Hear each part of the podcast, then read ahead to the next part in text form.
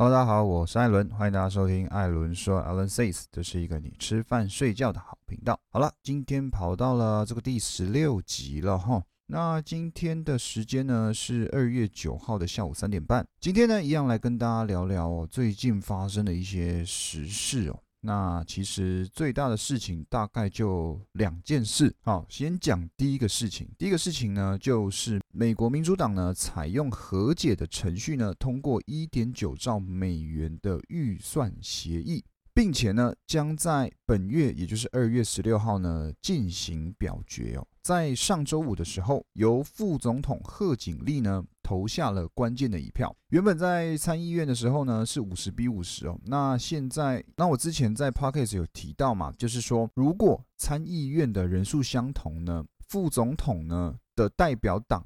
可以投下关键的一票，因为他会成为这个参议院的主席。于是贺锦丽呢投下了关键一票，以五十一比五十哦通过一点九兆美元纾困专案的协议。随后呢众议院就以二一九比上二零九呢通过了众议院的表决哦。那其实之前我也有提到嘛，就是拜登当选之后啊，参议院跟众议院哦基本上都是民主党的人数比较多，变成是完全执政。再讲下来。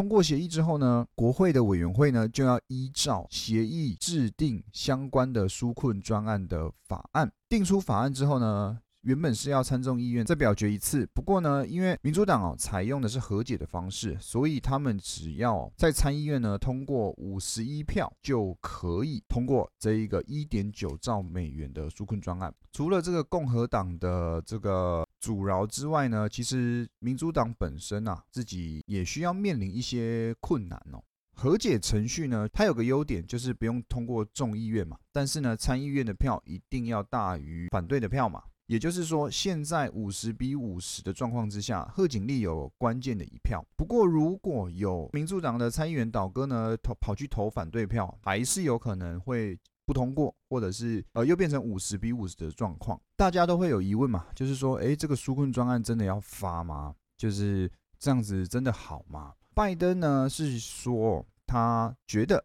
诶，财政刺激政策最大的风险不是太大，而是。规模太小，以至于呢经济复苏会窒息。复苏可以更快更大，他们需要的是这一次面对危机挑战的答案。他相信美国人民呢正期待他们的政府会伸出援手，所以他想要加快这个行动。那美国官方的数据公布啊，去年十二月非农就业指数呢是下降到二十二点七万人，比出估减少了十四万人更惨。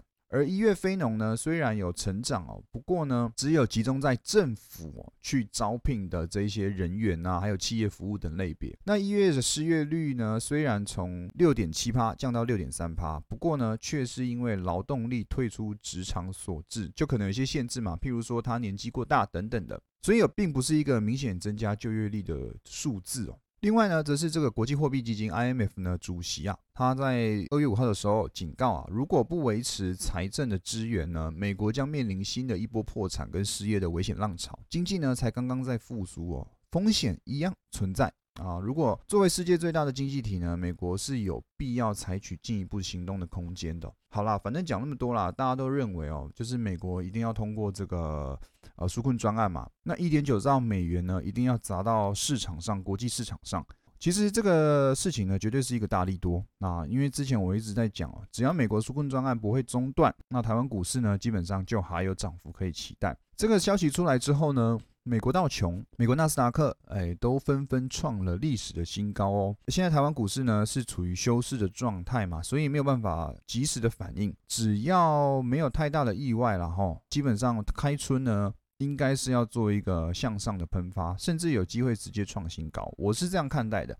如果中间都没有一个其他的利空消息出来，我觉得这个新闻啊，绝对是对于台湾股市开春呢有非常大的一个利多影响。好，这个是第一个事情。那第二个事情呢，其实又分为三小事情主要都是由同一个人去引发的，那就是谁？就是伊隆马斯克，就是特斯拉的创办人啊，马斯克。马斯克最近发生什么事情？第一个当然就是我上一集讲的 GME 事件嘛。马斯克呢在 Twitter 有说了，他支持 GameStop，呃，应该是说支持啦，讨厌这些去无故放空的人哦。这个是第一个事情嘛。那第二个事情呢，就是加入了 Clubhouse。呃，Clubhouse 最近在台湾呢是非常非常的风靡哦。那艾伦我当然去要要到了一个账号了。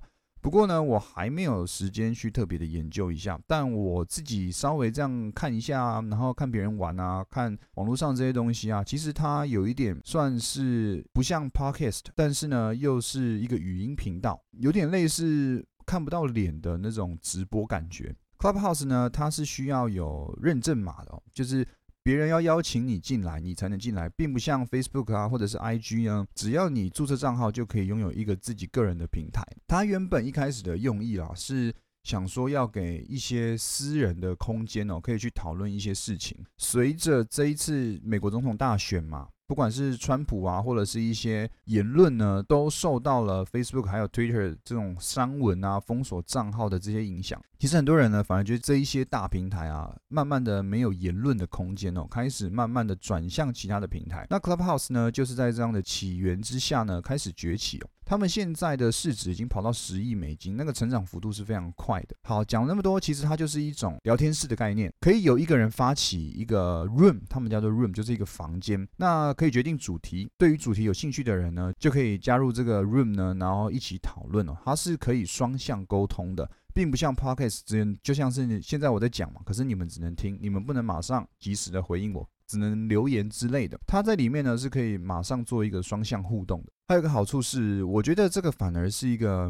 譬如说同一个族群啊，譬如说同一个事业、同一个阶级的人哦，可以去认识对方的一个平台啦。譬如说我就是投资理财业嘛，那我也许可以在 Clubhouse 里面认识更多投资理财的人。也许呢，我是对于汽车的爱好者，说不定有这种 Clubhouse 的房间呢，是专门讨论汽车的。而台湾呢是非常目前啊非常非常风行盛行这一块的，所以大家有兴趣的朋友呢，也可以去跟。看有没有已经有 Clubhouse 的人呢，去要几个邀请码来玩看看。另外再加上啊，为什么这件事情会 Clubhouse 还爆红，就是因为呢，马斯克啊也加入了 Clubhouse 的行列，并且呢，在一月三十一号的时候主持 Clubhouse 的 Room，去质问了 Robinhood 的这个执行长，为什么在 GameStop 的事件之中呢，要去限制十三档股票只能卖不能买？那这这个蛮精彩，大家可以去网络上看，有一些对话的内容。这件事。事情呢也导致哦哦 Clubhouse 呢更加的盛行。不过 Clubhouse 虽然盛行啊，但在中国那一块呢，近期啊是已经说了 Clubhouse 被中国封锁了。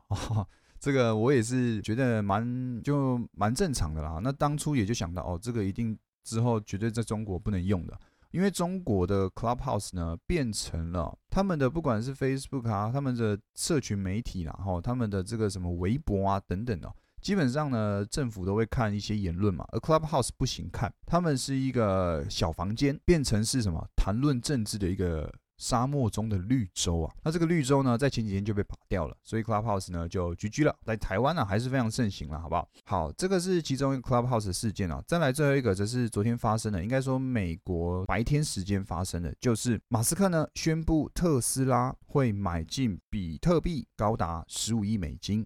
并且呢，在计划之后能够用比特币来买特斯拉的车哦。如果真的通过，就会成为第一家呢是接受用虚拟货币付款的汽车制造商。好，这个消息一出来呢，大涨百分之十六，大涨十六趴，创了历史新高，跑到四万三千多块。之前最多修正还跑到两万七，现在又跑到了四万三啊，又涨了大概一万六千点的涨幅啦。那涨幅是非常恶心的。短时间内哦，它是不到几个小时哦，就涨了百分之十六趴，这个幅度是非常非常非常夸张的。而这件事情呢，还是由我们马斯克引起的，所以我才会归类成了两个事件哦。因为呢，其实实际上是四个，不过马斯克这个人呢，就占了三个事件。我觉得他讲话越来越有影响力了。那跟前两年哦，马斯克是接近破产哦，一八一七年的时候，很多人是说特斯拉要破产了等等的这些消息哦。那到现在啊，特斯拉还是在。而且呢，成为全球第五间破兆市值的公司。那马斯克的影响力呢？我觉得随之啊也越来越大。我觉得现在已经是巅峰中的巅峰了。你看，不管是一月还是二月，有三个事情就是因为它而导致后续股市的发生。不过啦，还是有些引人诟病的地方啦，就是说他在 Clubhouse 呢一直推动虚拟货币，说虚拟货币多好啊，这些正向的发言哦。然后呢，在昨天又说了特斯拉要用要直接购买十五亿美金的比特币，造成比特币的大涨哦。这个让让人家觉得是不是自己有去呃黑箱作业的感觉了。不过这树大招风，这也合理。那我对于这个事情呢，我觉得也有可能啦。不过我我想要跟大家说，就是马斯克人这个人真的是天才哦。我觉得如果有兴趣的人可以去搜寻老高的节目，他有一起在介绍马斯克，真的是现代天才。不管他这个人，因为我们也只能从远处来听他的消息嘛，也不知道他这个人到底怎么样。不管这个人怎么样了，至少他在事业上是真的很值得学习的，很值得是成为一个榜样了。所以有兴趣的朋友呢，我觉得也可以去多研究马斯克这个人。他这个人呢，其实最终的目的是要移民火星的，是要让火星、让宇宙呢能够找到第二个地球。这个野心是非常非常非常庞大的，而且他不是。随之一步一步转向他的志向，他是从年轻的时候就这样想。那他自己也有开一间那个航空公司嘛，而特斯拉赚到的钱呢，就只是他要把这笔钱当做是可能开发宇宙船啊、宇宙飞船的这种资金而已。他的野心跟志向呢是非常大的。有兴趣的朋友啦，可以真的去看一下这个人的一些经历，真的是蛮屌的。那以上呢就是最近发生一件事情啦。而台湾股市呢，最近面临休市哦，所以没有办法及时的反映出现在这些消息面的利多利空到底是什么。不过我相信这种状况之下呢，只要开市之后，台湾股市的台币啊，哦台币势必会做一波上涨，我觉得应该会继续做一个升值。那台湾股市呢，只要现在利空消息都没有出现哦，到了开市呢，一定做一个大喷发，说不定四五百点以上，我觉得是蛮有机会的。再来第三个事情哦。比特币这样子大涨呢，对于台湾一些哦呃挖矿公司呢，势必会造成一波影响。像是这个青云、印泰这些做机体的，我觉得都会有一波正向的影响。那大家就可以去开始看一下，如果有空间可以介入的时候呢，是不是可以去做一个逢低买进，或者是分批布局，跟上这一波大涨的行情？好了，今天的 podcast 就到这边。然后对了，跟大家提醒一下，艾伦的这个 Instagram 呢开幕了。如果有兴趣的朋友呢，可以直接搜寻账号叫 A L A N S A Y S，然后一条底线就叫 Alan Says 底线，就可以找到我。里面呢会有更多关于理财啊、金融啊、经济的更多的贴文。有兴趣的朋友呢，可以追踪我。那如今天的 Podcast 就到这边。如果你对我的 Podcast 有兴趣的，记得追踪我，然后在底下留言五颗星。谢谢大家，拜拜。